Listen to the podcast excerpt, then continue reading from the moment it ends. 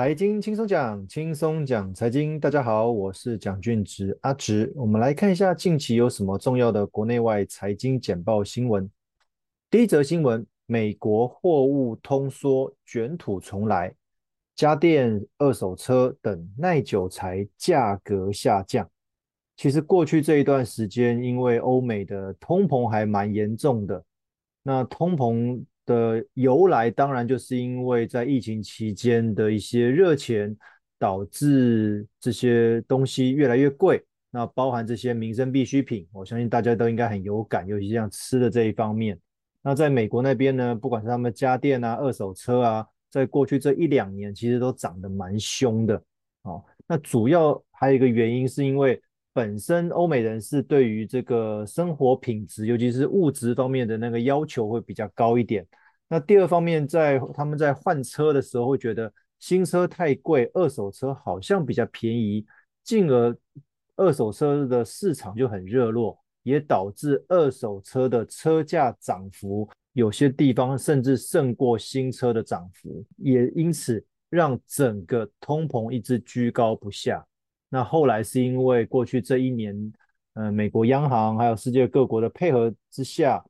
都持续透过升息来抑制这些物价高涨所带来的通膨，效果目前看起来是有效的，因为这个通膨已经被压下来了，哦，算是有成效，也让这些家电啊、二手车这些他们所谓的耐久材的价格也跟着下降，所以这边也不能说是到通缩啦。就是说，东西已经没有像之前来的那么贵了哦，有些已经是降价了。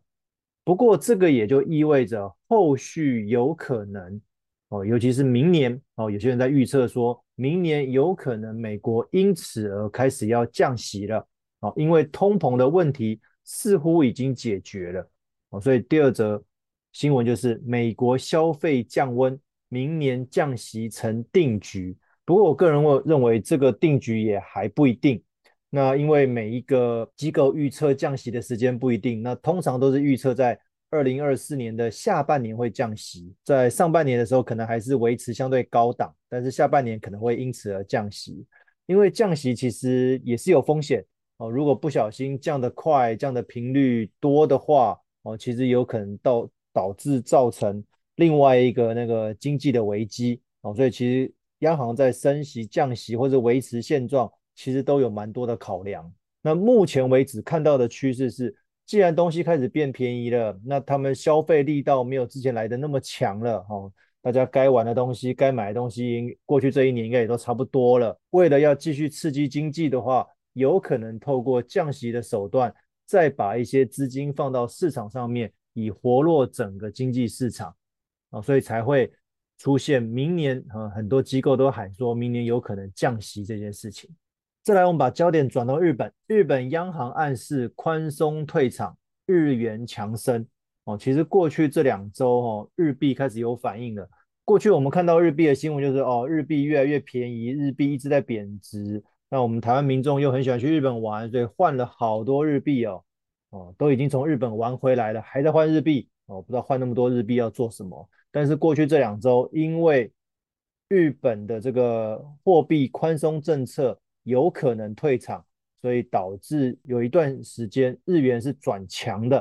哦。那新闻也有报啊，因为日元转强，你现在换多少日元啊？可能又要少吃几碗拉面什么之类的。其实货币本来就是这样哈，一个政策就影响到它的强弱。那还是回到那一句老话哦，就是你只要去换换。出去玩的那个量就好了哦，不用多换，因为炒汇其实没有想象中来的那么容易啦。那不过这则新闻没多久又出现说，哎，日本并没有说他要宽松退场，因为觉他们觉得他们的通膨并没有来到一个很稳定的。因为过去这一年日本虽然有通膨，而且通膨来到三到四趴，感觉好像蛮高的，可是他们希望是一个长期稳定的两趴通膨，而不要你现在三四趴就过一阵子，哎。掉下来，搞不好又回到零利率或者通缩。如果因为这样子而把让宽松货币这件事情退场的话，其实是没有意义的哦。他可能要继续维持宽松的货币政策哦，所以这个很难讲哦。所以汇率这个东西，很多时候也不用去猜测，因为瞬息万变哦。央行要做怎么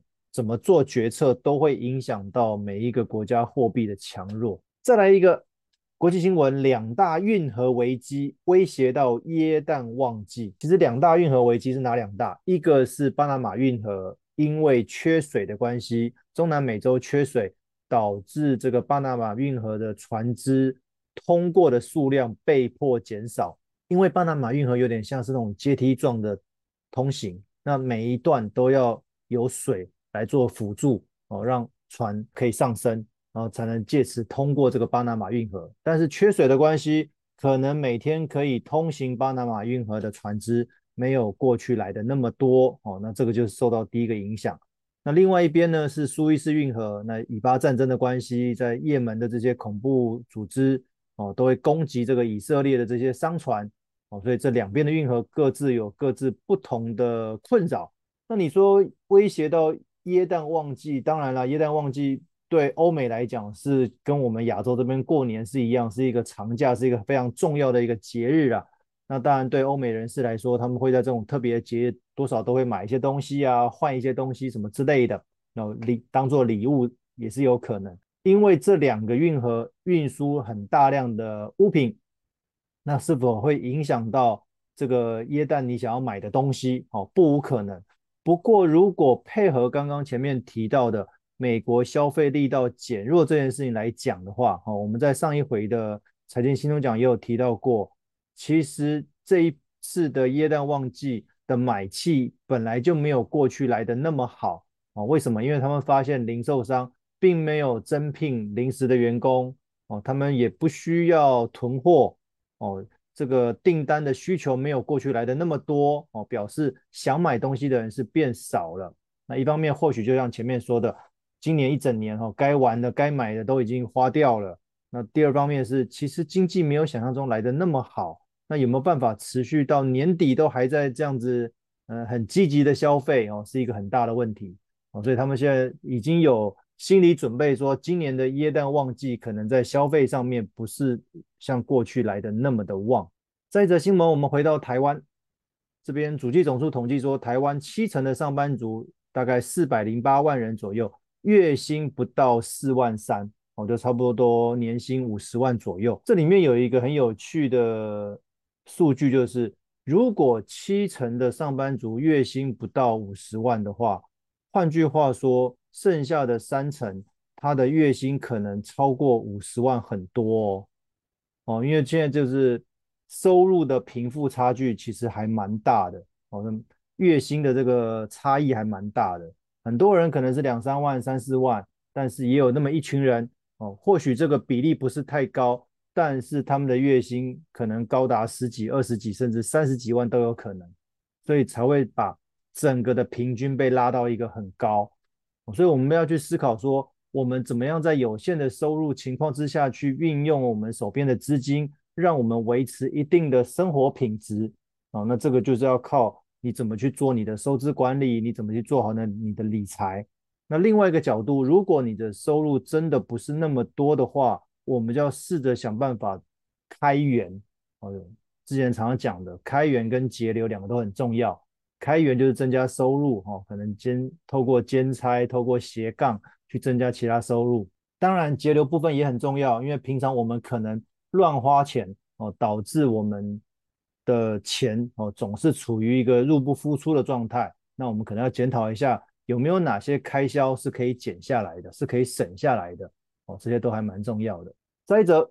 ，ETF 过热，金管会发出五个警告，哪五个？第一个。他说：“高股息适合需要稳定现金流的人，什么意思？其实台湾人真的很喜欢月配息这类的东西，从当年的基金到现在的 ETF，所以对这些投信投顾来讲，我就发行这个符合台湾人、符合台湾的风土民情的商品出来啊！大家都喜欢，最好每个月甚至每个礼拜都可以领到钱，那是真是太完美了。不过金管会有说，如果你现阶段需要这个稳定现金流的话，高股息这方面的相对应的商品是很适合的，但是如果你现阶段不是要靠这一笔资金来过活的话，或许就可以不用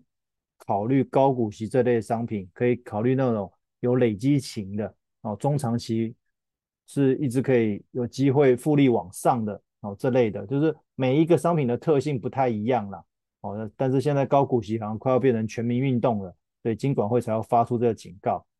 第二个呢，他提到说高频率的配息，你每个月配息需要负担比较高的交易跟配息成本，因为为了拿到这样的利息，在操作上面他可能要被迫卖掉一些股数哦，那这样子在会费上面啊，我们得要自行负担啊，然后这些买卖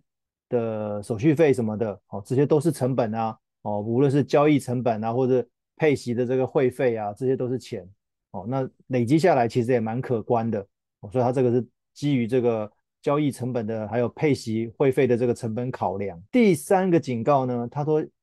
坊间很多像这种 ESG 啊、成长潜力的啊的这种 ETF 啊，适合长期投资。哦，其实无论是哪一个议题，很多那种概念股啊、概念型的 ETF 啊，它的趋势是中长期的哦，不是短期就能够反映的。那很多人讲说，哇，这个未来是一个趋势，可是为什么我买了都不会涨？哦。因为趋势，你真的是要看中长期，不是短期就会发酵了。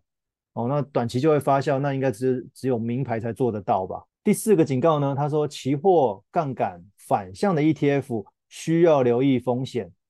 应该这么说好了，除非你对于期货杠杆反向的 ETF，你有做过深入的研究，你有了解过它的公开说明书里面提到的一些警语，了解到它的风险。如果你觉得是你可以承受的，再去做操作。那如果没有的话，尽可能不要碰这类特别的 ETF 哦，不要这个呃搞不清楚状况，买了之后亏了钱哦，才在那边懊恼啊哦，甚至要去呃开记者会啊什么，这样没有太大的意义啦。第五个警告，他说 ETF 的市价跟净值有时候会有差异过大的问题，那这会有收敛的风险，因为到头来他们的。的价格理论上会接近一些哦，一开始可能差距很大哦，慢慢会收敛，会接近哦。那这个大概比较少人注意啦啊。我想呢，我们台湾人大部分都只留意说哪一档配息配得多，但是大家不要忘了，你买再多类型的这种配息，它还是在台股的成分里面哦。如果就配置来看的话，你还是资金集中在台股，你并没有做到分散投资哦，所以这一部分可能也要小心一点。好。以上就是近期各大报的财经简报新闻，希望大家会喜欢，谢谢。